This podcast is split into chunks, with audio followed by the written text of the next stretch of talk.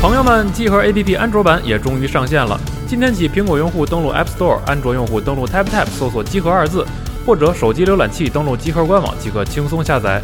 从此听节目也有时间轴，还等什么呢？快去下载哟！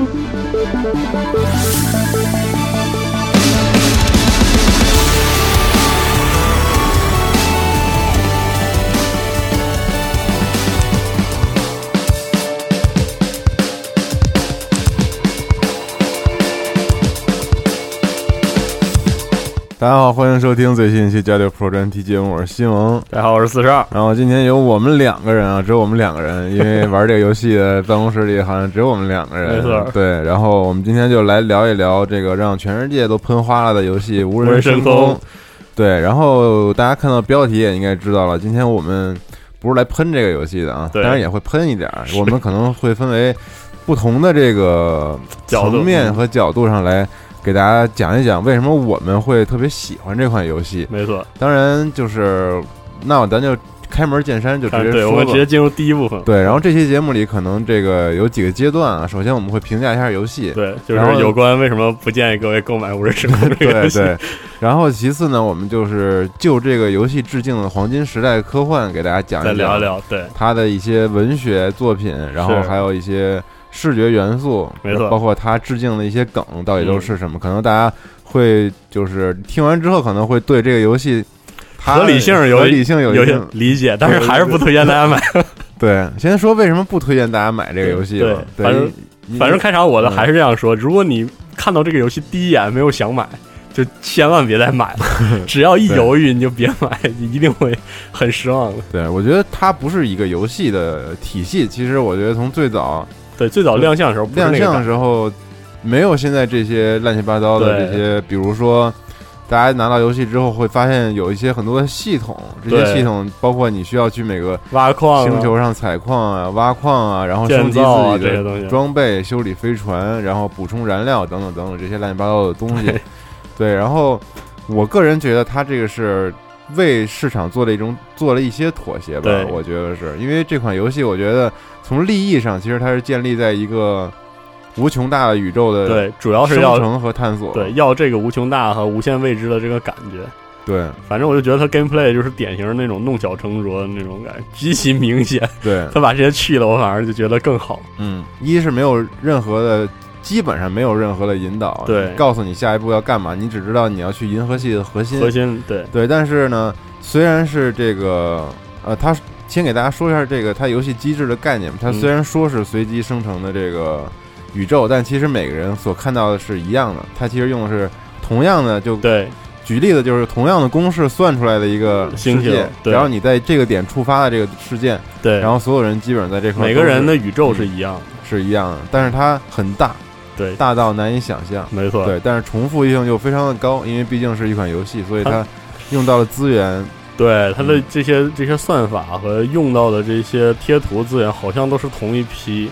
嗯，它这个其实我觉得无引导，无引导就算了，它 gameplay 又这么这么薄弱，就彻底就崩了。它又不像 Minecraft，你看 Minecraft 那种就是玩法特复杂，然后游戏不引导呢，你就有一个很长时间的就是呃满足感，就是这游戏真好玩，猫演演就。然后无人升空这游戏吧，就什么都没有玩了，真的什么都没有。对，就天天拿个焊枪，就是采矿模拟器这种。对，烦的要死，然后，嗯所以就是体验整体上来说其实很差。就是单单作为一个玩家来说，作为一个科幻题材游戏来说，这个东西，嗯，某种程度来说可以给零分。对我们是站在一个玩，现在也是站在玩家的角度上来分析它的 gameplay，确实是非常之低。没错，对，就它这些 容易被玩家、主流玩家影响的，呃，了了解的这些项，基本都是减分项。对。其实就是在发售前的最后一个宣传片出现的时候，我就觉得这个游戏彻底那个要要完。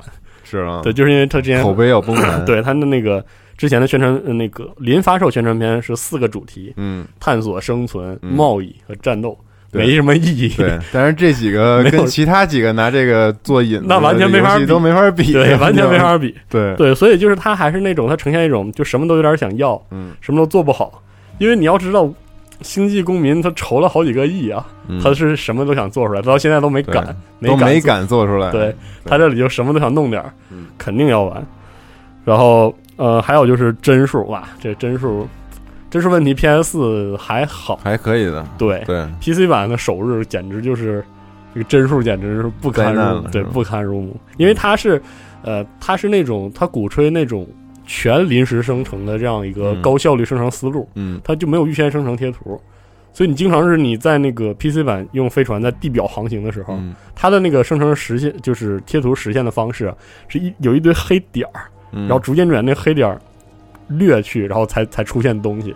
PS 也一样，对啊，然后就就卡呀，对，卡的要死。但是 PS 好在它往下俯冲的时候 不是很卡，对。对。但是地面你能看见是网状的点儿，慢慢刷一层，然后变变清楚一点，刷一层变清楚。他那个之前就说过，他说这个 PS 四版，你面前所有的东西都是现生成，嗯，你一旦离开，就直接从内存里抹掉，嗯，就就它其实保证一个轻量化运算的一个机制嘛。反正在 PC 版，它又不可能实现就是各式各样的平台的那种良好运行，然后有的体验极其差，极其严重。它的首日补丁更新完这个问题修改的差不多，好好了一点，也就好了一点。对，然后另外就是 PS 版有个特别严重的 FOV 的问题，那个视角，我的天，膝盖视角，真是膝盖视角，巨矮，然后然后视视线又对视线又怪，嗯，我 PS 版只能玩十五分钟，然后就晕了，对，然后晕了，然后我就关掉。还好 PC 有优化，然后 PC 就是整体上不知道它是故意优化还是呃很巧，反正。那反正 PC 版我不晕，嗯，就巨爽，就根本停不下来。嗯，就是四十二现在说话很矛盾啊，一方面狂说 Gameplay 特别的屎，对，然后一方面自己又玩了十多个小时，停不下来。一会儿我来说说为什么，一会儿来我们可以来说说为什么。但是我觉得，就是从创意上和他的这个一开始的初衷上来说，没有什么问题。我觉得这些年轻人是就是特别牛逼的，是特别敢整，制作人是特别敢整的。对，第一他就是。探索，我是所有的科幻作品里，我觉得核心的一个核心的一个要素，就是冲向未知，人类对未知的这个感觉，无穷大的宇宙的这种震撼感，震撼的感觉。我觉得这个游戏从这方面来说，利益其实它做到了，但是只不过我们如果不把它当做一个游戏来看待的话，它有可能会是一个特别特别好的艺术作品。没错，真的，就如果我们。全新艺术形式也是艺术作品啊，但是我就是在这儿举这个例子，我不知道恰不恰当，但是我觉得它可能更像是一个多媒体的多媒体的行为艺术这种对多媒体的一个艺术品，对。对互动艺术品，没错，它可以让你真正的去宇宙里做这种，对他想呈现的是那种宇能把就是能抽离出来的宇宙给人的感觉。对，都都给你呈现出来。对，虽然这里面有很多的不合理，比如说星球都那么小，对对，然后有的全都有大气，然后还到处都有生态，然后那还不至于，我遇到的都没有，是吗？哎，你看，你看，这就是另外一点，宇宙宇宙的，我觉得很抽离出来的一个概念，就是每一个文明散布在宇宙中间，他们看到的东西都不一样，是吗？对，我还没有遇到过，没有，我遇到了极其严重的那一百一百零几度的沙暴哗哗的，然后也没有大气，啥都没有，整个星球是秃的。哦，那还行，对，就基本资源特别少那种，但资源很丰富，因为这种矿矿水资源，对对对，就是这样。你看每个人都不一样嘛，对，这也是魅力之一。对，所以最后我们再说最后的两个缺点，嗯，一个是 UI 极其极其有问题，就是这个组能看出来，这个组的技术力非常弱，嗯，这个照照抄照抄 Destiny UI 就不说了，嗯，这个长按交互没懂，嗯，就什么都得长按，要长按，对，他是怕误触，倒可以理解，但是。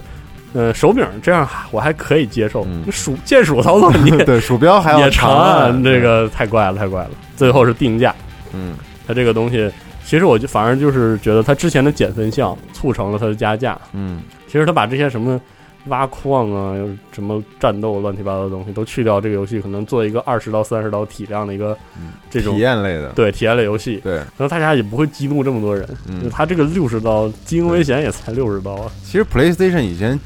支持过非常多的这种看起来毫无 gameplay 的游戏，然后也他们也基本是按照一个就是独立游戏的定价，是的，就是去让大家去购买，然后体验一下，差不多就这样。对对，但是 No Man's Sky 这次是俨然是把它当做三 A 游戏的，就是这个级别来做的推广。然后他把三 A 级别的体量和容量全都放在了这个无限大宇宙里，而没有 gameplay，特别尴尬这个。但是我感觉。就是因为这个东西就像宇宙一样，宇宙有无无限大，这这个游戏就有无限的可能性，是可以实现的东西有非常多。但是我觉得也是迫于商业上的一些压力吧，是的，制作人肯定也没办法做了很多妥协，我觉得是。反正就是这个游戏六十刀，还有一种可能性就是它一开始是一个小圈的游戏，嗯，小圈的游戏是可以定很高的价的，因为毕竟是这些人要养活这样一个点子，他可能是一开始是出于这样的这样的想法哦，但是呢，它的推广力度又是三 A 式的，它定价也是三 A 式的，这就大家不由自。不得不把它视作一个三 A 游戏，它的定价不是三 A 式的，是光荣式的，对比三 A 游戏还贵。对，哎，真是挺尴尬。对，但是我们依旧非常的热爱这款游戏，所以我们才要录这个节目。对，而且我们从很多年前就翘首期待这款游戏，盼了好多年，终于出了。所以我们在它身上花的时间虽然很无聊，但是又非常的让我们有沉浸感。这种是一种很模糊、很抽象的感觉。没错，我们就跟大家分享一下，我们这期 Pro 主要是个漫谈。对，就，跟大家都聊聊我们看到这些东西，让让我们觉得很开心。对我们可能无法深入的去聊我们提到的每一个概念和话题。然后我们未来如果大家觉得科幻这部分非常吸引你的话，我们可能会请杨毅啊之类这些继续大咖，然后过来再好好的垂直的聊。然后今天我们就借这款游戏聊一聊黄金时代的这些科幻，还有这些科幻精神。就是我们还是说回到这个无人深空，抽离出那种。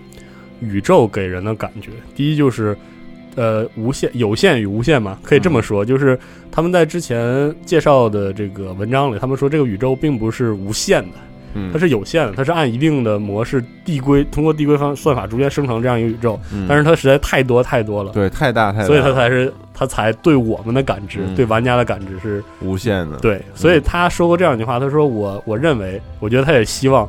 这个宇宙，这个游戏到最后，宇宙的百分之九十九的地方都没有玩家去踏足，就因为宇宙就是这么大，所所以我觉得有可能的。嗯，这个我觉得确实是太大 太大了。对，而且他要搞一些恶恶了巴心的材料的东西来卡我。他是他的单位好像是多少来着？一百八十京啊，还是？对他用的好像是京这个词。对，这个京是比超过亿、比兆还要高的一个一个一个单位。没错，嗯，他他的这个算法。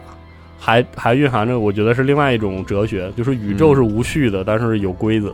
对，它的这个算法，简而言之，就是它这些星球，星球靠近恒星的距离决定了它的气候、生态和和生态。它虽然算法是基本随机生成，但是它会基嗯，凭借这样一个简单的规则来生成不同的地表的形态。嗯，然后包括这个上面的生物也是这样。对，然后另外一个就是。它这个距离感，我觉得这个游戏目前我最满意的是对距离感距离感把握特别好。就是我第一次见到一个路标，说我不是离这多少多少米，而是说我要走多长时间。对，他一定要跟我就是说明白，让让玩家明白，就是不同的速度，在不同的速度下，你的宇宙观是不一样的。对，这其实是相对论，对，相对论式的这样的一种一种哲学。而且从视觉体系上来说，在宇宙里的参照和在地球上的参照体系是完全不一样的。就是。你会从这个游戏里，你能发现有一个特点，就是即使你觉得那个星球离你特别的近，你要飞还要飞二十分钟，依旧要飞非常长的时间。是的，对，就是参照体系完全不一样，因为那星球可能会巨大无比。是的，然后但它很远离你。对，然后到最后脱开脱离那个脉冲引擎的时候，然后整个一个巨大的星球的表面就拍在你的视线上，你还要移动才能看到它的尽头。其实这个东西特浪漫，对，特别棒。嗯，然后另外一个就是。无限的可能性，我觉得这是无人升空这个游戏根儿上的实验性。嗯，就是它它不联机，哎，这点反正就是特别难理解，就是一点联机内容都没有。如此牛逼的游戏并不能联机，我操，特别没道理，这个太扣分了。呃，在这种情况下，这么多人来玩，每个人玩的东西其实都不一样。对，呃，gameplay 就是。呃，具体的玩法是一模一样的，大家都拿焊枪在那钻钻眼儿，但是每个人完全不一样，对，看到的东西又不一样，所以呃，特别神奇，觉得跟每一个玩这样游戏的人分享这个故事，嗯，你见过什么？我见过什么？都都非常非常不一样。这是这个游戏，我觉得挺伟大，而且呃，从这点来上来说，它没有偏离它最初的初衷，对，嗯，然后。还有一点就是，这个游戏有个很重要的、特别黄金时代的一个点，就是第三类接触。嗯，他把第三类接触做的很很合适。这个合适是怎么？就是就是真听不懂。看，首先就是看不懂他们说什么。对，然后和他们交互的时候呢，因为你不了解他们，你看到的就是他们的动作。就是我遇到一个一个事件是，我是这个，我我我在出生那个星期遇到是那个维吉恩人，就是很壮，特别像特别像这个克罗根人的这样的一个种族哦，就上午战士战士战士种族。然后我有一次在一个地表的一个哨站里，嗯，然后这个人 跟他聊天，就触发一个小小的故事嘛，嗯，我又不知道他说什么，然后他就他就比划说他前面有个图像。然后是一个战斗的情景，然后这边是他的同族的战士，这边是一个高大机器人，然后他来回指，然后期待的看着我，当时我就，啊，这是他的文字描写出来的，然后我我就啊？什么，嗯，我没明白他要跟我说什么，然后我就试探的想，我说他是他的意思是我要识别一下他的同族吗？嗯，然后我就点了一下他的战士，嗯，然后他他就很不满意，摇摇头，我就把我轰走，是，哎呦我这是，呃，但是但是呢，这个这个游戏从来也没告诉你这个族这个族人族人的想法，他想跟你说什么，嗯。然后就是这样一种，就是，但是好在你通过语言不断的学习，你到最后终究能够看懂他说的话。就这样一种感觉，又又很像是以前的那种科幻作品中一个。是地球文明孜孜不倦的对外星文明的一种学习讲学习和这个。其实这个游戏目前来说，给我最大的驱动就是翻那些石碑，去学一个词一个词去学习。对，就这个感觉特别特别好，比我挖矿的时候那种。对对，我也觉得是 好太多了。嗯。然后和每个人遇到各式各样的故事，然后有些完全违背你的逻辑，有有的时候就是你能感觉到那种双方的呃互相不理解，然后互相。都很害羞和怯懦，然后相互在一点一点交流这样一个过程。而且无人升空，他他用第一人称，我有一点特别服气，就是你不知道你自己到底是个什么生物。对，到底是人啊，还是也也是其他？他并没有说什么都没。虽然在概念图上是有一个人类站在那儿，但但这个很不一定，所以就很很缥缈这个感觉。他只用环宇来代表你你所在的那个体系，生命体系。对，所以很很奇怪。另外一点就是很他很那个黄金时代的另外一种表现，就是所有的文明第一眼看到你的时候是很友好。对，是有起码的友好，他愿意跟你交流。对，这个东西就是至少没上来就干。对，充满了这个黄金时代是乐观主义精神，就是大家好歹能说说话。对，哎，这个特别好歹先交流一下。这个特别不符合当今的科幻逻辑。嗯，现在的逻辑就是见面必打，对，或者是压根不见面，就黑暗森林那套。嗯，对。然后，然后呢，就是感觉好像很没道理。嗯，但是这就是那个时代的道理。对，大家得先先交流之后再说打不打。就是就是这样一个东西，我我从这一点，它的语言学这些东西，嗯，我特别喜欢这部分的这个体验。我觉得这有可能就是无人真空在四年、三四年前亮相的时候就已经奠定下来的玩法玩法之一，所以它实现的很完整。我一个词儿一个词儿学，然后跟别人说话越来越多的，一点一点越来越明白，越来越 明白，知道该给他什么，知道该怎么操作。对对，特别神奇，这点我特别喜欢。嗯，然后还有一个就是。还有一点就是，我觉得这个游戏之前我们说这个游戏的一大缺点是没有引导。嗯，但是我觉得这个游戏吧，就对于能 get 到这个点的玩家来说，它提供的是那种就是适度的迷茫状态。对，然后引导也是适度的，因为它是都是刻意塑造这种感觉。对对，它那种它有些触发式故事是就是。很随机的，有的时候你可能飞了很多个星系，你都没遇到过。没遇到过，对。很多人就觉得，哎，很多人在跟你聊的时候，他觉得，哎，我第二第二个对第二个星系就遇到了什么故事？这不是新手新手引导一部分？我说什么新手引导？我根本没见过新手引导这个东西。然后这点我觉得是很典型的一个文明踏入宇宙的时候必然要有那种感觉，就是一种坚定的信念，就是我要往那个星星上去，我一定要到那。对，到那干嘛呢？不知道，不知道，谁也不知道。路上会遇到什么呢？也也不知道。对，嗯。而且他那点很很神奇的一点就是，虽然一个星球，嗯，完全探索光会给你大量的钱，然后第一是特别难，这实在是太难，太难了，折腾了。对。然后第二是，其实它有些地面上的东西是不不包含在这个环宇阿特拉斯图册里的，就是它还会给你额外在不停在出东西，嗯，也随机生成那些平原，就会让你觉得这个星球其实。很多人说这个每个星球都一样，但是其实你仔细的，嗯，去看这些地标塑造的这样一个情景，其实每个地每个星球给你的感觉，你在上面漫步的时候感觉还是不太一样的。但是它这个东西又说不清，它没有体现在就是没有体现在明确的游戏玩法、游戏玩法层次上给玩家刺激。对，所以这个东西就就是你有心就注意了，无心就那样。嗯，对，很很无所谓。我觉得还挺挑玩家的，特别挑玩家。有些玩家你能注意到，那你可能就会得到很好的享受，你会反而觉得这特真实。是的，对。其实我很喜欢一点就是，很多人就是因为他们他重要的是航行嘛，就要去获得资源，去升级升级这些东西。然后大家就是埋头，嗯，开着这个扫描器找，到处找，好，然后汗蹭蹭汗，和那哨兵打的有来有回的。对。然后我有一次挖挖的都有点恶心了，有点想有点想关游戏了。嗯。然后我就摇杆往上一拉的时候，我我头顶是。三颗三个星球特别特别大，直接把这个星星就占满了，然后背景是那个太阳，嗯，直接这样这样斜着斜着切过来，然后特美，对，然后特别美，然后然后我在那看了一会儿，然后有一个呃五五支船队的一个棱形的一个一个舰队从那个从能明显能看到它是在我对面星球上起飞，嗯，然后横着飞过来，然后驶向那边的空间站，嗯，当时觉得就是无人时空里有无数幕这样的东西，每一个都像是。二零零一电影里的某一帧，对，然后就觉得，嗯，从这点上来说，这个游戏特值。我觉得对我来说，这游戏就值六十刀，嗯，是这个感觉。就就看你能不能 get 到这个点。嗯，安利开始了，朋友们。对，然后最后最后那个说这部分就是为什么无人升空我们喜欢。最后因为我我想还想说一个，就是我我我一位偶像嘛，巨神就卡尔萨根，嗯，他说过这样一句话，他说，嗯，他们将抬头凝视。在他们的天空中竭力寻找那个蓝色的光点，他们不会由于它的暗淡而和脆弱而不热爱它，他们会感到惊奇。这个储藏我们全部潜力的地方曾经是何等容易受到伤害，我们的婴儿时代是多么危险，我的出生是多么卑微，我们要跨越多少条河流才能找到我们要走的路？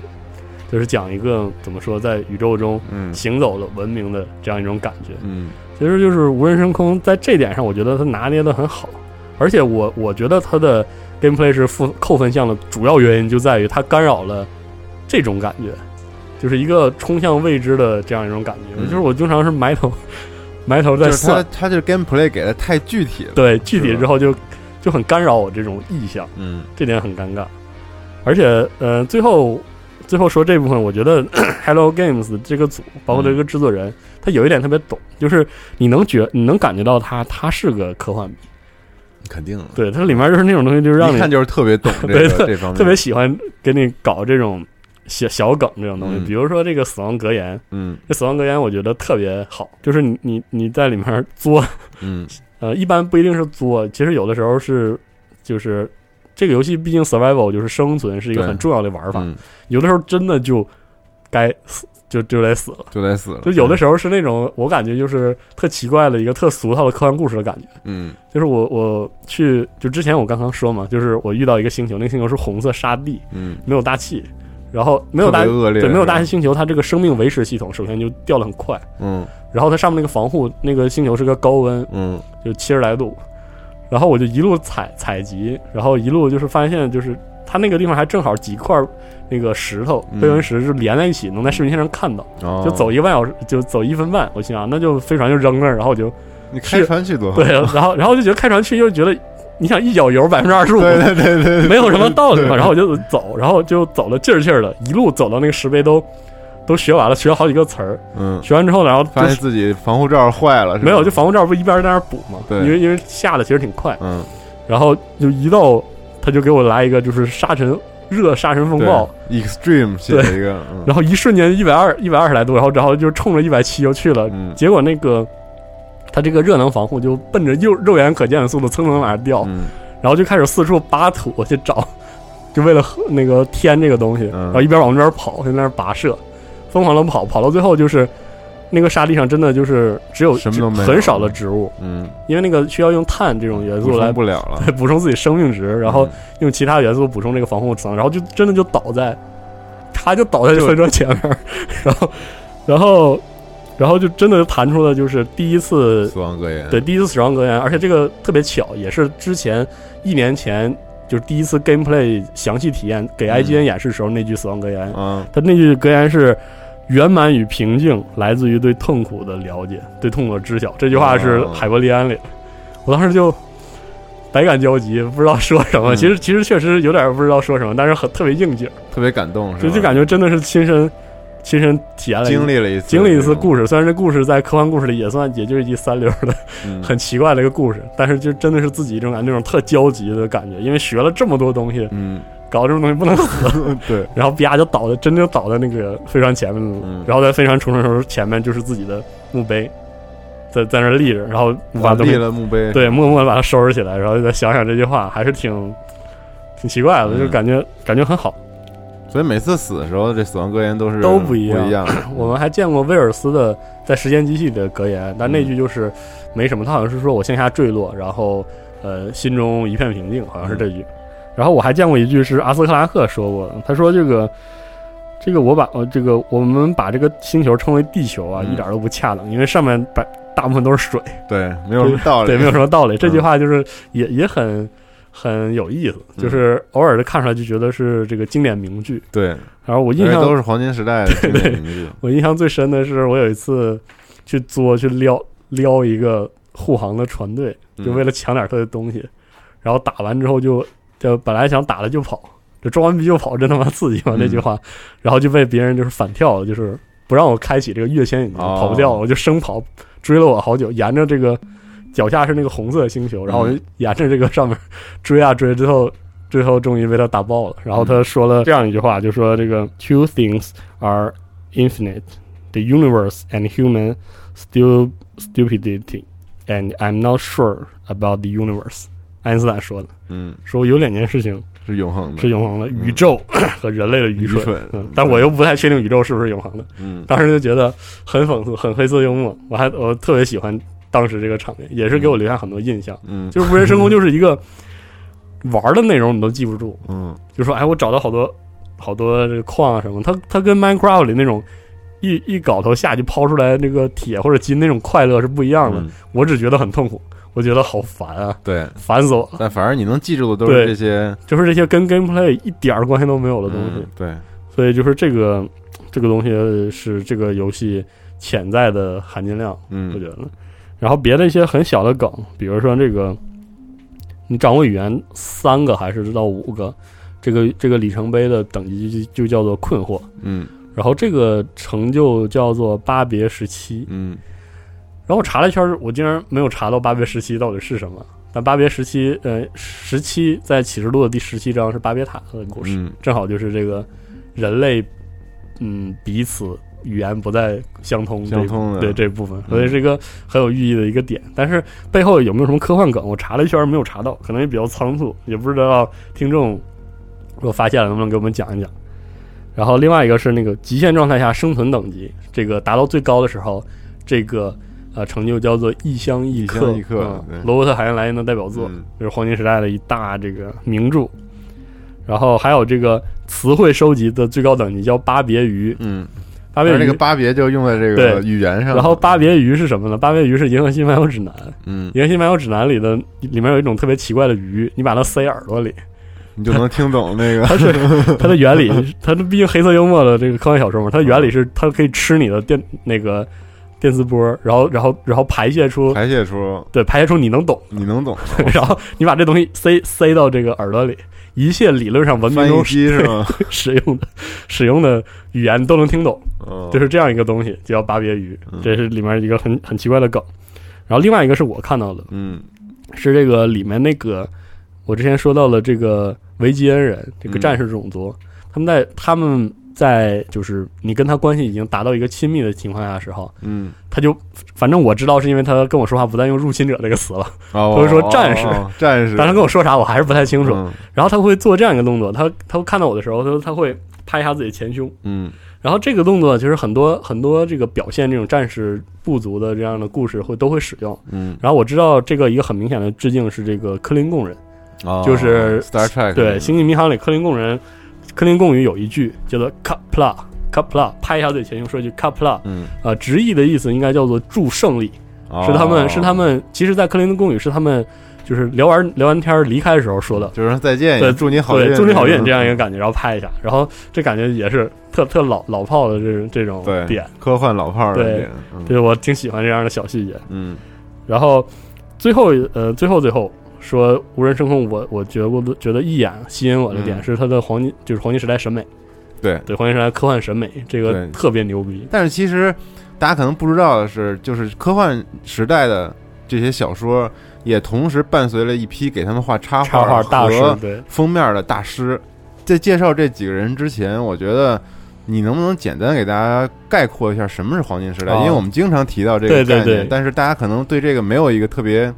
详细的一个理解，其实就是，嗯，这么说吧，我们现在的大就是大众流行文化审美是新浪潮时期奠定的，但是新浪新浪潮时期是大概是什么时候？新浪潮应该其实就是呃六十七十八十这几这三十年，嗯，但是新浪潮的根基或者新浪潮的发轫是出是从黄金时代开始的，所以黄金时代简而言之就是科幻这个文学，我们都读凡尔纳，嗯，科幻文学是一个特别有。呃，有年头，但是不自知的一种 一种文体，就莫名其妙，大家谁都写，但是大家就没有科幻这个概念。然后什么时候开始有的呢？我们讲第一个人，就是一个叫雨果·根斯巴克的人。呃，雨果·根斯巴克呢，他在这个他创造了一个呃杂杂志，叫《惊奇故事》（Amazing Stories）。惊奇故事的副标题叫什么呢？Science Fiction。哦，第一次科幻的英文的。词就是 science fiction，对，S F 这个词是由这个雨果·跟斯巴克嗯。第一次有意识的统合起来的，然后所以雨果奖就是对雨果奖就是就是就是这个人一九二几年的时候，然后雨果这个人我们简单说说，就是首先他他有意识的整合科幻，也希望科通过科幻赚钱，然后他有点抠，明白吧？就是他洛夫克拉夫特就是。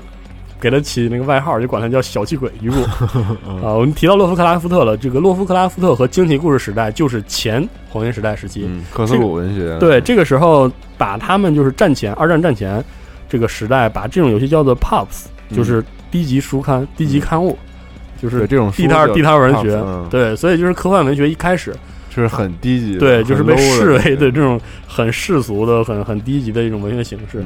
包括这个这个就是科苏鲁神话。其实读起来有一种那种廉价感，但是它当然了，科索鲁神话背后蕴含着是克嗯克拉夫克克拉夫特对这个呃欧洲的古典主义文字美学这种追求，但是其他时候大部分大部分的作品就是图一个爽，有有点外星人或者 有点可怕的故事，嗯，就这样就就就过去了。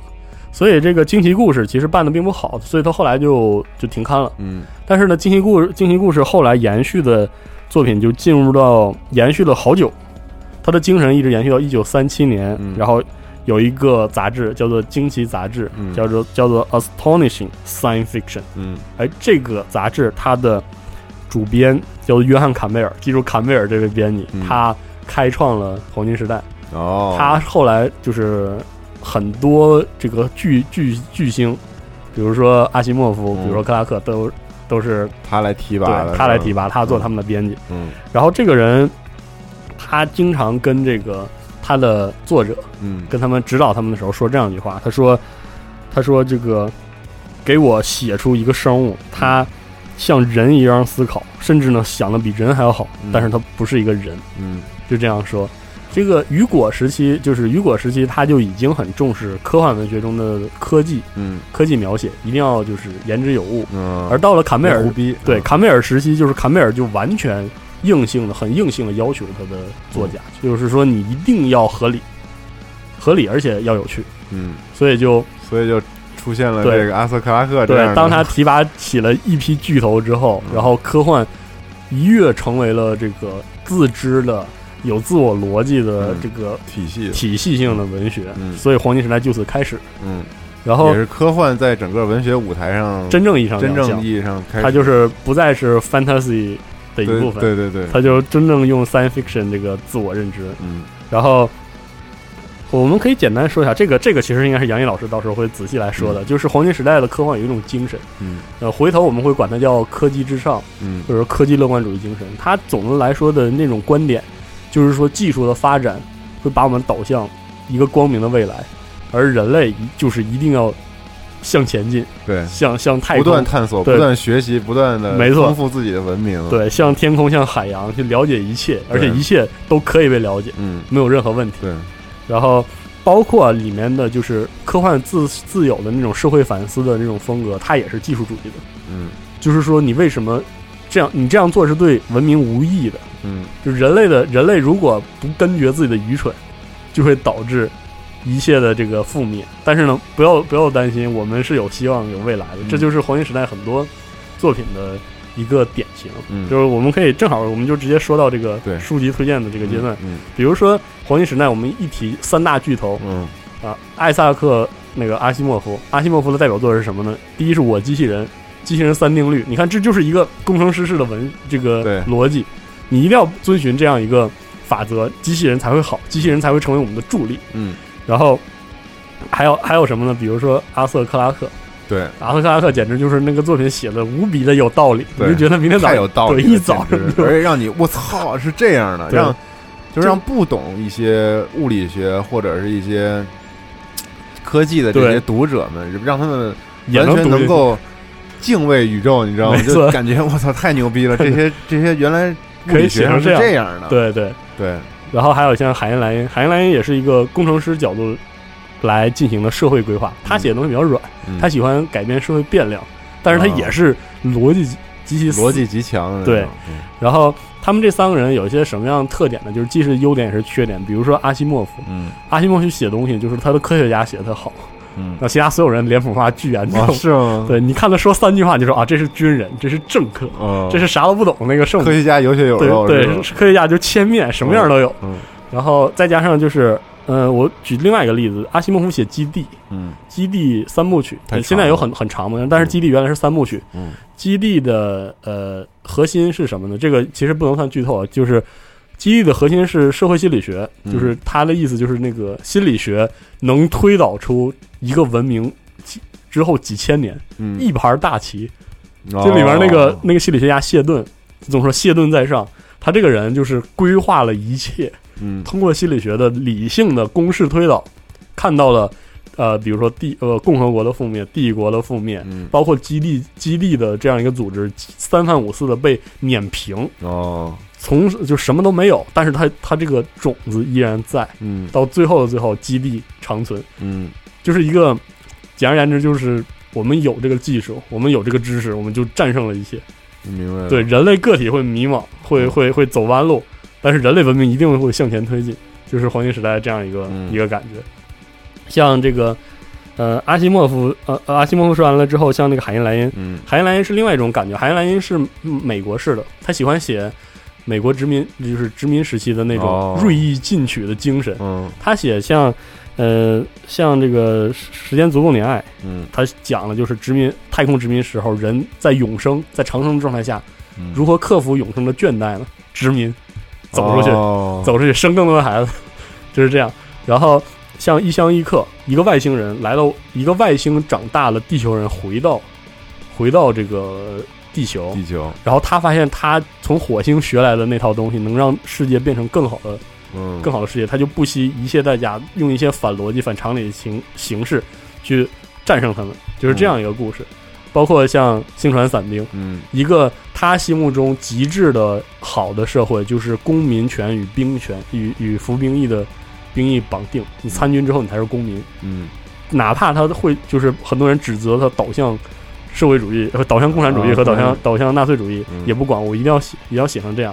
但是这这样一个文明强大而且牛逼，对自信，哎，就就是都是这样的作品。嗯，然后像这个阿瑟克拉克呢，我说回来就是主要是阿瑟克拉克不太好讲。对，阿瑟克拉克就是黄金时代，对，就是一切，他写的就是一切，他他就是既有文学性，对，然后的技术技术。角度描写极其极其细致，对，细极其 细致，对，让你脑中的画面特别的强烈，对，然后全是道理。我觉得这这也是他后来的很多作品影响太多电影的这么一个一个，就是他写的太细致了。是，哪怕是后来，嗯，包括催生了对对他这种精神的反抗，嗯，才有后面的异形这样的作品，就是基，所以他把技术写的太靠谱了。对，太靠谱了，我才要写一个不靠谱的技术。就他写的小说，你感觉随便就改编电影，对，就觉得太就牛逼电影，就是太太实在了。五五十年，五十年实现了，肯定是这样。对啊，然后这，而且他是他还不像是阿西莫夫那样写的，就是很很硬、很技术。嗯，他还喜欢写一些，他挺人文的，对，写的人文，然后写的很那个，就开一些小玩笑，比如说那个《遥远地球之歌》，嗯，关键技术。人类文明差几百年就没了。对，然后算错发现 算错一个正负号。对对对对，我当时就觉得，哎，就是这种感觉。但是，但是他那种感觉又是以一种很高的视点，就是一个很怜悯，但是又很积极的看待整个人类文明。就是大大不了一个正负号嘛，大不了几百年嘛，我们还能赶上来。对，我们依然能把这个宇宙当中散播住我们的文明。嗯，这样一种感觉。包括他他那个。呃，遥远地球之歌其实相当推荐各位看一看，对，因为非常精彩。因为很多黄金时代的科幻作品很硬，嗯，就是读着无聊。但遥远地球之歌不是，对，它既有那种一板一眼的故，就是技术，又有很好的故事。我觉得阿斯克拉克他特别会写书，会写故事。是的，就是你不会觉得他虽然所有东西都建立在很多科学的这些依据上，但你不会觉得这东西特别枯燥没意思。对，对他把人情感，然后还有包括很多很多。有转折啊，各种这种故事，这些包袱他都放在他的这些书里了，而且能合得很拉。而他经常给你抖那种大包袱，突然间你卧槽，怎么是这样？对，就这样的东西。而且，嗯，《遥远地球之歌》有一个东西，就是有个东西叫日内瓦公约。嗯，这个东西可以给大家介绍一下。就这个东西实在是太有黄金时代的科幻、科幻哲学和科幻情操在里面了。就是说，就人类那个时候他写的是，就是太阳要那个。太闪，就是要要爆发，对地球地球最终就是走向灭亡的，剩了五百来年嘛，嗯，然后大家就是已经有这个宇宙航行技术，开始向外保留人类文明的火种了，嗯，然后呢，他定这个全人类全体定了这样一个公约，说如果他发现一个星球上有生命，嗯，就不能，对，就我当时读完之后觉得这个东西反现在科幻读者的逻辑，嗯，这为什么呀？就不能殖民，对，就是不去。那我们就不去，因为然后他说，因为我们有改造大气的方式，我们可以把把飞船停到那个一片荒芜的大气上，向里向下投射，转换二二氧化碳。呃，先是好像是先降低地表温度，然后呢去投投放早期的那个这个藻类植物，然后呢强行改善它大气，然后呢增强降雨。嗯。我们可以让飞船在上面等一代人，对，然后再下。但是有冰冻技术，对，可以一直等。对，然后如果但是如果上面有生物，我们就不殖民。对，就这种何其自信。因为他们通过之前人类的历史反思，一旦有这样的情况，必将遭到战争的这个毁灭。所以，就是这是一种何其高尚又又极尽完美的人类文明形式，就是在小说之中，就是在科幻。文学的这个时代，你能看到比比皆是这样的东西。嗯，然后另外一点就是科幻时代，呃，黄金时代的呃科幻，还有一点就是拼创意。嗯，就是创意太重要了，一定要写的好。对，就是一切所有东西都要给给技术上的创意让步。嗯，它基本上是这样一个东西。所以，呃，黄金时代的科幻作品就是。到后期吧，这黄金时代持续多长时间呢？一九三七年开始，嗯，到一九五零年前后，嗯，呃，宣告终结。但是具体很难说，因为那个时候坎这个这个主编啊，刚才我们说的这个坎贝尔和他的一些作者有一些矛盾，因为他这个人太强势，嗯，是这样。所以黄金时代有一段时间到最后呢，就是虽然点子想的很好，但是流俗，嗯，而且就是有点僵硬，既僵硬又流俗。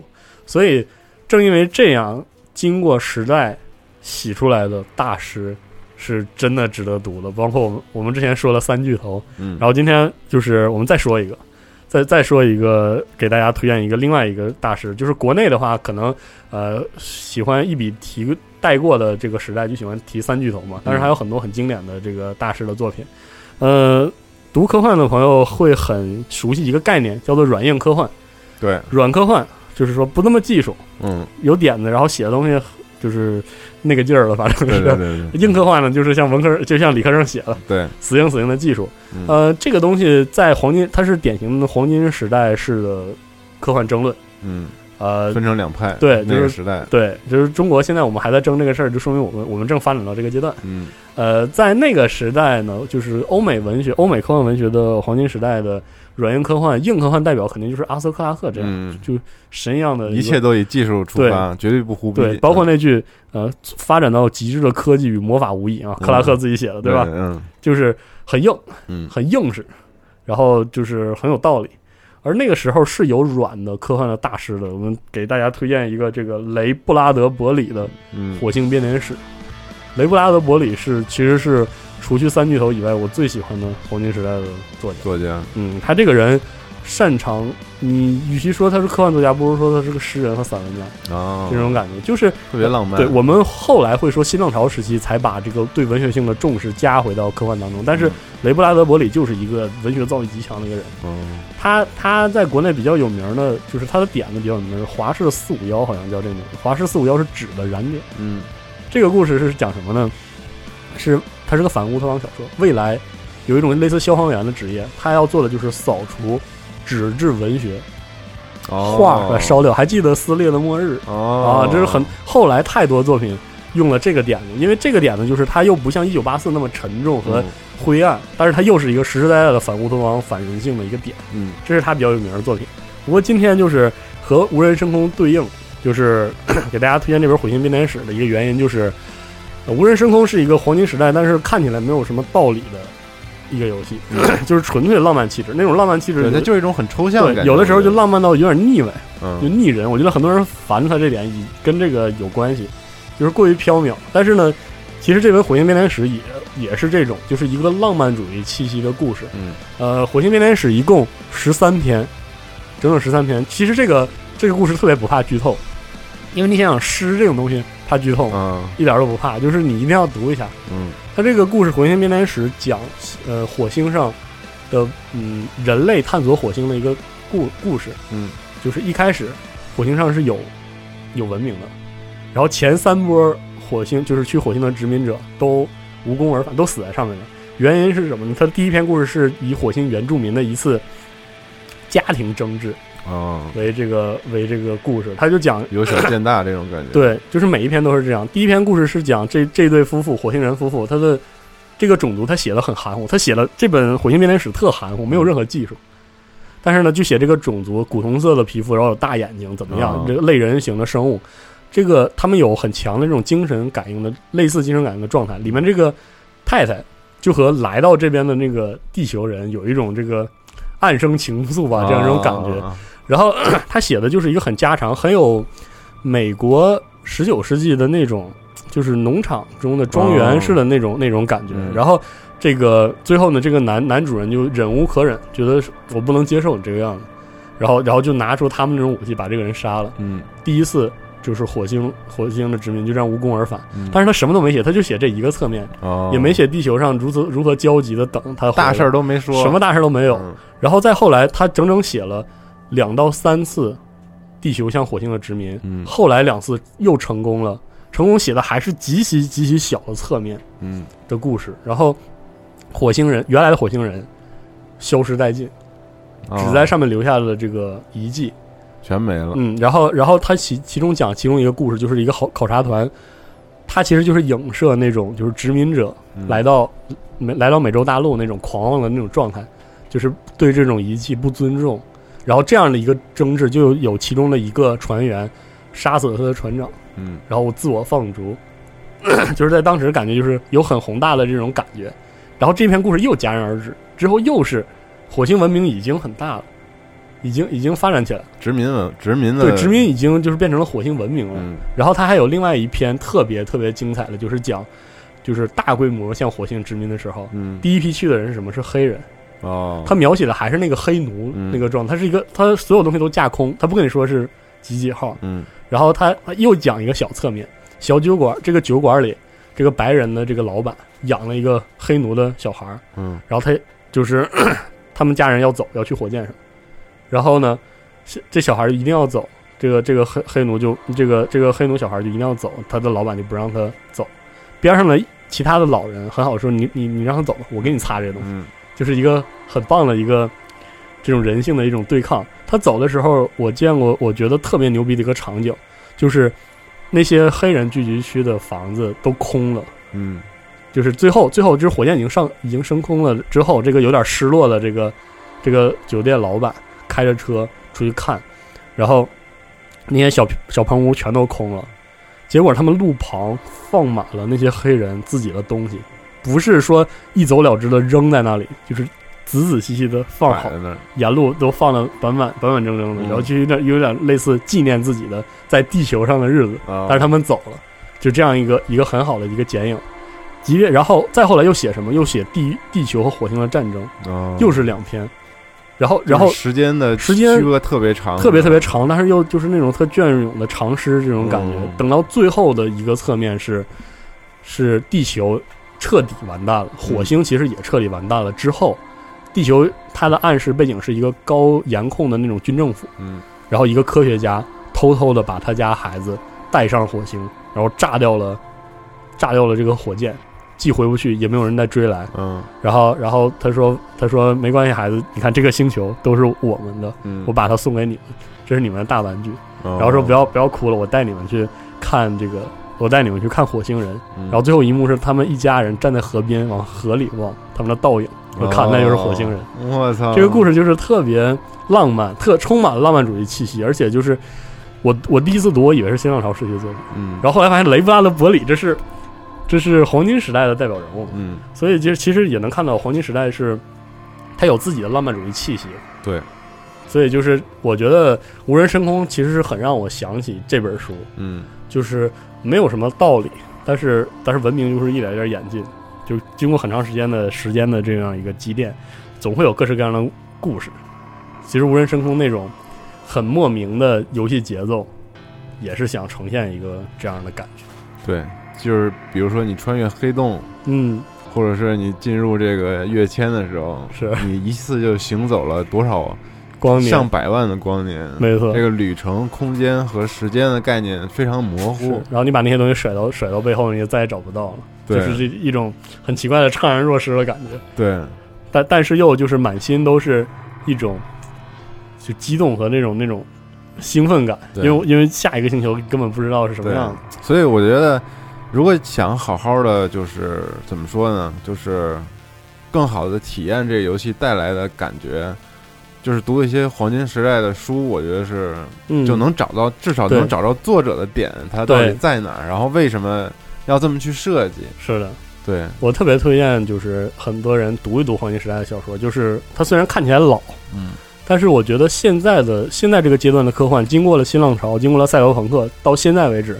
科幻的东西都太阴暗沉重了，就是对。偶尔我们是应什么的那种，对我们是应该回头回头找一找那种就是一个鲜艳的宇宙图景，人类一往无前，什么都不怕。你像那个年代，也是人类刚刚走向宇宙的时候，对。对，所以人们对于整个的未来充满希望，对他探索充满了希望，觉得人类可以走到无无穷大的边疆，是。去拓展自己的这个文明，是所以。我觉得人或多或少都是有一点这个群星的这种星星辰的情节的，对。那些星星在闪。我觉得这是特别本能的，对，因为就是探索和和这个发掘未知，发掘未知是人类的特别本能的东西。但是黄金时代恰好正是在描写这种情怀，包括我们这次的标题，我们叫“群星我的归宿”，我特喜欢这句话。嗯，然后啊，对，正好说，正好说到这儿，就是《群星我的归宿》这本书，嗯，它作者叫阿尔弗雷德·贝斯特。这小说呃，其实原名不叫这名，原来原名叫虎虎，Tiger Tiger，嗯，然后后来再版的时候叫星星都是我们的目的地，嗯，国内呢翻译局叫群星我的归宿，其实就是我我觉得算是很多黄金时代的小说，嗯，和黄金时代的作品，包括无人升空一个很根儿上的一个点，嗯，就是那些星星在我头顶上闪耀的时候，我每一个我都能到，都可以到，只要我想要去。这是一种就是很奇怪的自信，呃，很很奇异的那种幸福感。对，而且呃啊，对，关于这本书，最后再多啰嗦啰嗦两句，就是我们讲黄金时代，要讲黄金时代怎么结束嘛。嗯，呃，一九五零年时期，黄金时代示威之后，就兴起了新浪潮。嗯，呃，他希望作品写的更细腻，更有文学性，更怎么说，关注人本身。就就比如说这位阿尔弗雷德·贝斯特。他是黄金时代出道的作的作家，他写了很多黄金时代的好的作品，但是呢，他又是新浪潮开端的时候开篇开宗立派的几个人之一。哦，他这个他有一篇我印象中我读的第一本长篇长篇科幻小说叫《被毁灭的人》，第一届雨果奖，他见证了第一届对第一届雨果奖的得主，他见证了雨雨果奖的这个建立。然后，而且这个人啊，这个人什么都干，他加入过 DC。嗯，他参还搞这个呢？他参与过超人和蝙蝠侠形象塑造，嗯，神了。所以你看他他做的这个事情也宣告了，他做了很多事情，宣告了黄金时代的终结。嗯，就是超人这样一个黄金时代式的英雄，嗯，和蝙蝠侠这样一个完全不黄金时代式的英雄，对对对对对，他都参与，真是，对他是一个桥梁式的人物，也很有意思。呃，但是反正这本书倒不算是今天重点讲。嗯，大家如果喜欢可以试一试。今天重点推荐还是还是黄金时代，火金火星编年史，对火星编年史和阿斯克拉克等等这个三巨头的书。对对，但是文学刚才我们讲了，最后收尾的话，我觉得还是再讲一讲这个视觉方面，就是因为因为这个不光是黄金时代有它的文学浪漫主义情怀在这儿，然后大家可能看现在无人深空这个游戏。有非常多大家在视觉上体验可能完全不太理解的地方。一方面，可能大家觉得它滤镜特别奇怪，对比度特别强，然后星球上所有的东西颜色都是非常的艳艳，然后艳的没有什么道理冲击力特别的强。然后宇宙也不像大家可能之前理解的那种星辰大海、无限深邃的深邃那种特别空，然后到处都是只能看见星星在闪烁，然后背景是一片的这种黑色。对。然后吞噬一切光芒那种感觉，对。然后星球上毫无生气，然后都是灰色、灰蓝色。地球这样漂亮的东西到哪儿也找不到。对对，但是其实黄金时代的科幻文学反而就是激发了很多艺术家对那个时代的宇宙的视觉上的这种创作。然后他们那个时候因为 science fiction 不是刚刚出现这个概念嘛，可能，但是其实，在那个阶段。大家更愿意说他们这些人是 fantasy，对宇宙的宇宙幻幻想，对幻想主义作品，幻想主义作品非常的有意思。然后，其实在这个 Eurogamer 的一篇文章里面，我看到就是他采访了这个那个 No Man's Sky 的这个概念设计师，叫那个 Grant Duncan。然后他就说，他是一个特别怀旧的这么一个人。他不光喜欢科幻时代的文学，黄金时代的文学，然后他也特别喜欢黄金时代那些插画什么。给刚才我们说到这些大师们画封面的这些这些也可以算作大师的人，因为这其实这些这些给他们创作封面概念设计的这些人，后来也成为很多牛逼的电影，比如《沙丘》啊等等，包括《异形》啊。对，而且而且那个时代正是一个流行文化中出大师的年代。对，所以说。特别好，所以说不光是文学上塑造了一种特定的风格，浪漫主义情怀，然后在视觉和美美学上也同时投射到了，对，让大家突然间反映到宇宙原来是如此色彩斑斓的，对，光怪陆离的一个地方。对，然后这里有几个是特别特别值得提到的大师，因为他们的作品代表了这种风格。然后第一个就是我之前就是在做命运的节目和异形的节目里都提到过的一个大师，叫 Chris Force。然后，如果就是你们玩过家园的话，我们之前录过家园的 节目。如果你玩过家园，会特别明显的回想起来，然后跟现在的 No Man's Sky 你结合起来，其实风格极其的相似，包括用的颜色、颜色和飞船设计，包括飞船的设计，对那种区有些是大的区块，然后那特别喜欢又尖锐的，有些又特别圆润。你见没见过飞空间站里飞起来那种特别圆，对对，然后长小翅膀那种，就是竖着飞的那种飞船，其实。家园里有很多这样的设定，对。然后，如果你看命运 （Destiny），啊，你同样可以在它的配色和设计上找到这个影子。没错，对，就是它怎么说呢？它的结构化特别明显，然后并不是特别复杂。对对对，不像不像你看那种怎么说呢？就可能《星球大战》之类的，你细节特别多，但它可能细节没有那么多，但是它整体性特别强。对对，而且风格化特别明显，它可能不是一个。你想象当中那种飞机，就是飞机在宇宙里并不是一个特别合理的东西，因为它没有没有气动嘛，对。对，所以说 Chris Force 他当时在很多他自己的这个叫 painting 他的画里面，那能找到好多特别奇异的飞船的形状，嗯，而且他经常会吸收一些，比如说古代埃及的啊那种。神像啊，然后金字塔呀，从里面找出很多的这些花纹。然后放在然后放到飞船的那上面，所以你看到很多它的那些设定里，飞船都有很多就是那种特别规则的纹路哦，明白。然后在上面，然后特别平面几何那种感觉，然后它塑造的宇宙是特别色彩斑斓的，就是技术美、技术美感那种。它用那种粉色、黄色、蓝色的层叠，不同的层叠效果来塑造宇宙里那种色彩斑斓的感觉，就是它所塑造出来的。宇宙是你现在能在 No Man's Sky 里看到这种宇宙，但是你并不觉得它假，你觉得它也很真实。对，而且而且就是很能激发人的探索欲望那种感觉。然后它还有一个特点，就是刚才咱们说到它的那个设计的那个飞船形态各异嘛，然后有很多线条非常的优美。然后因为那个时代嘛，大家看那个时代的电影或者科幻插画，大家都是用那种特别。冷峻的那种外形，方形，对对，三角形、菱形，都是特别那样的感觉。然后，但是 Chris f o r 他做的设定不太一样，他用特别多的流线型。哦，就是那个时候，不像现在特别讲究流线型的设计。那个时候流线型其实就是一个未来感的一个设计。当时很多车就那种 特别，当时不是很流行那种很奇怪的火箭车那种造型，都是流线型的。对。然后他为什么特别喜欢用这种造型呢？然后其实这个。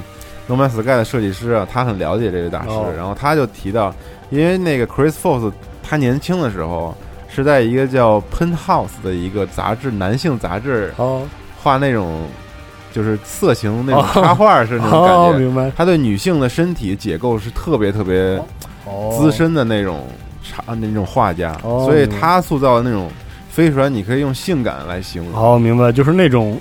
流线型那种，哎，对，曲线的美，曲线的那种美感，在宇宙里这种色彩斑斓的感觉是特别特别浪漫的一种情怀。对，然后他是一个人，大家可以看看时间轴上的这些图片，你能完全完全感受到 No Man's Sky 致敬的就是百分之百是这个风格。对，然后还有一跟他一样的一个风格，差不多一样风格的一个大师叫 John Harris，然后他呢，他的习惯是在帆布上画。哦，要那种质感。那个质感特别的神奇，那个质感，你看不到细节，哦，他画的飞船你都看不到细节，但是你能从他的光影，能看到他的那种气势，你知道吗？哇，就他经常塑造那种就是，就是参照比例特别特别奇特的这种世界，就是你看到一个草原，然后特别像地球的草原。然后上面就是腾空而起一个巨大无比的建筑物，然后是那种特别科幻那种感觉，你知道吧？哇！就它塑造出来一种庄严和那种很大的那种感觉，大气，特别大气。对，就可能无人升空，我记得它预告片也有过这种，有这种大的大的，就是巨大的，或者在你你站在这个星球看那个星球，离你很近的这个星球那种感觉，就是就是它突出了你人的一种渺小，对，就是你觉得你在世界里竟只有这么一点点，是的，但这个世界所就是。宇宙能创造出来这个造物却是无穷，对，是你无法理解的这种感觉。所以，就他还给阿西莫夫画过很多封面，你就会觉得就是那种一看就是那种庄严肃穆那种感觉。而且他的画里用的也是这些。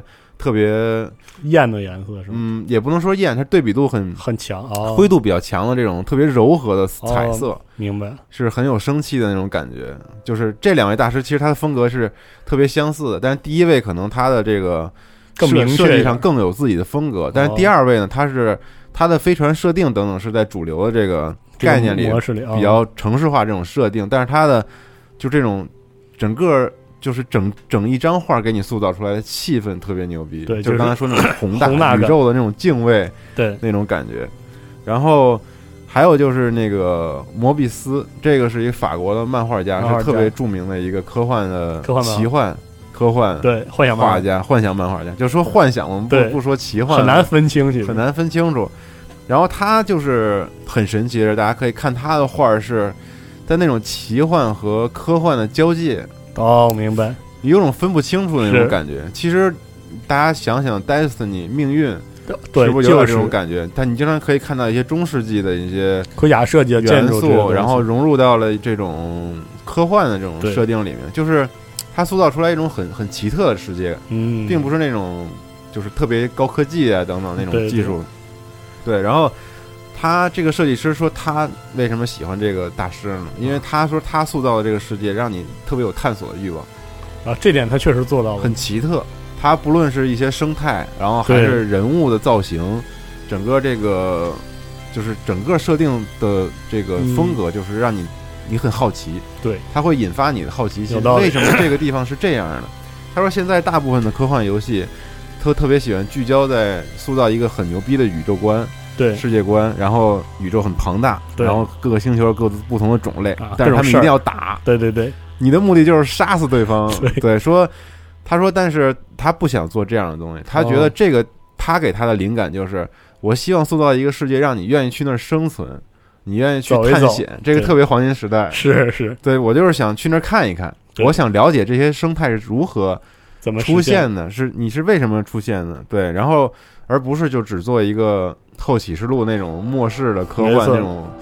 就是那种颓废的感觉，他们其实想塑造就是一种，刚才我们说文学里也是是的，很阳光、很有希望的这种感觉。其实就是很多人把 把这个游戏和《精英危险》来比，嗯，就我经常我认为，呃，因为《精英危险》我也玩，我很喜欢《精英危险》的哲学、内在哲学和无人深空是截然不同的，嗯，而且《精英危险》中的探索也不是无人深空式的这种探索，《精英危险》是更。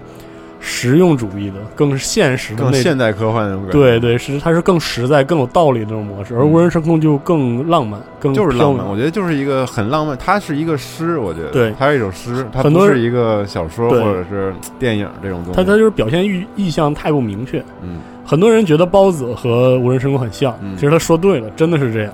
就是说，呃，包子的最后一个一个这个阶段，就是这样一个文明走出去之后面对。整个星海那种那种特彷徨又特激动的那种状态，嗯，它和无人升空其实是一样的，包括它的配色，就是艳艳的不行。但是致敬这个的，对。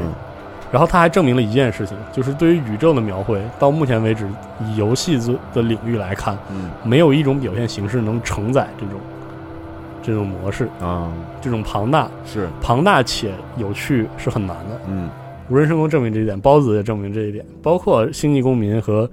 但是包子他的目标应该是更更大，玩家会更更更清晰。对，按理说应该游戏目标还是很清晰。你看包子的最后一步也是败在了 gameplay 不明确，gameplay 薄弱这一点，很尴尬。对，没办法，就是无人深空给我的感觉就是没办法。嗯，没办法。对，它就是一首诗嘛，你。但是它确实满足了我对就是这类游戏的一个期望，就是这类期望，这个期望是我在。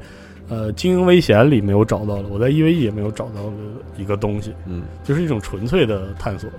所以，反正放到最后吧，最后最后我要总结总结总结总结，我想说，无人深空这游戏值不值得买呢？不值，不值，真不值，真不值，这个价格是真不值。然后第二点呢，我说无人深空也不是一款很适合看别人玩的作品，嗯，就是你看着巨没有意思，对他干嘛在那儿焊？然后呢，但是如果你或多或少有一点。就是这种探索探索对探索星海的情节在心里的话呢，呃，无人升空可能会让你觉得很好，对，很美好，嗯。但是呢，总的来说，有那钱玩无人升空，你倒不如，比如说我们今天推荐那几本书，你买回来读一读，比无人升空给你的感觉更具象、更具体，而且更有意思。对，但是反过来，你一定会，你看完了会一定会去喜欢玩。对，可能就会理解无人升空为什么要呈现这样，以及为什么。他那些具体的玩法反而有点喧宾夺主，嗯，就是可能一开始你你觉得很不能理解的是为什么无人升空提供的玩法这么贫乏，嗯，但后来也许以后你可能能意识到，哪怕这些现在看起来很贫乏的玩法都很多余，嗯，可能都是都多余。你这说的特别好，我觉得你即使觉得如此无聊，但是也很多余。对。对，如果只因为宇宙中的探索就是这样，对。对，他还不如只留下这样一个画面。只留下这几亿亿几兆兆颗的星球，然后留下一个一个碎片化的小故事，然后还有这个这个 sixty 呃 sixty five days of stat static 的这个曲子后摇曲子就够了。对，其实就够了。嗯，我觉得他真是把宇宙里就是最必要人类探索宇宙最必要的过程，也是最无聊的过程，都体现出来了，给体现出来了。对。但是这至少这个游戏会告诉你，就是群星是一种归宿，就群星是我的归宿，这样一种感觉在里面。对，总之呢，如果说坐在玩家的角度来说，这款游戏刚才说的确实不值得大家买。是，但如果你有这方面的情怀在，这款游戏值得你花很多钱来买。对，这把这就这个游戏呈现了很多东西是无价的。对，因为你可能找不出第二个游戏了，以后可能应该也不会有。对，很尴尬，不知道这个游戏未来会如何发展，但至少有这么一款游戏，我觉得非常挺好的。对，你不是还想总结总结禅游戏的那个？啊，对对，说到这儿，这算是禅游戏吗？禅派的游戏，对，无人深空也算一禅派游戏吧。而且这么多年下来，就像上次我们在那个八月份玩什么一样，说起个头一样，禅派的游戏已经到了一个，就是不再是蓝海市场。对。大家都在做。对，你想今年比较有名的三三个，比如说 A B Z U 海洋式的产游戏是 Journey 的框架，嗯，然后 Inside 这不知道是 我到现在没明白他要干，他想他想表明什么干嘛？对，然后还有一个是 Witness 见证者，嗯，然后再加上一个无人深空。其实你看禅游戏从 Journey，其实 Journey 更早。你甚至可以把 To the Moon 都可以归到这类游戏里，就是重视发散性、明确的系统和 gameplay 的玩，重视发散性意向的这类游戏。我们我们假设都把它叫禅游戏的话，你会发现它到了另外一个点，就是之前的禅游戏给你的这种朦胧意象是普世的，嗯，Journey 这种走啊，谁都能玩，对，伴伴随啊，连接羁绊啊，这种东西，就是每个人理解的都不一样，但或多或少都可以理解，对。几年都能理解了，我觉得都能理解了。几年下来，你会发现现在的禅游戏根本理解不了，就有几种。比如说 Insight，它还是一种，它它的话语模式是普世的，就是你知道他说了东西，嗯，但你并说什么了呢？嗯，不太清楚。对。然后呢，还有一种是是垂直的禅意，A B Z U，就你要害怕深海或者没有对深海情节，这个游戏对你来说简直。无聊又可怕，对我都不敢碰，对，就是这样。然后还有呢，像像像 The Witness，Blow 哥这个人本身就是个仙儿，对，Blow 这个游戏从根儿上就把就颠覆了游戏逻辑。而且好多人冲着他人去买，啥都没有。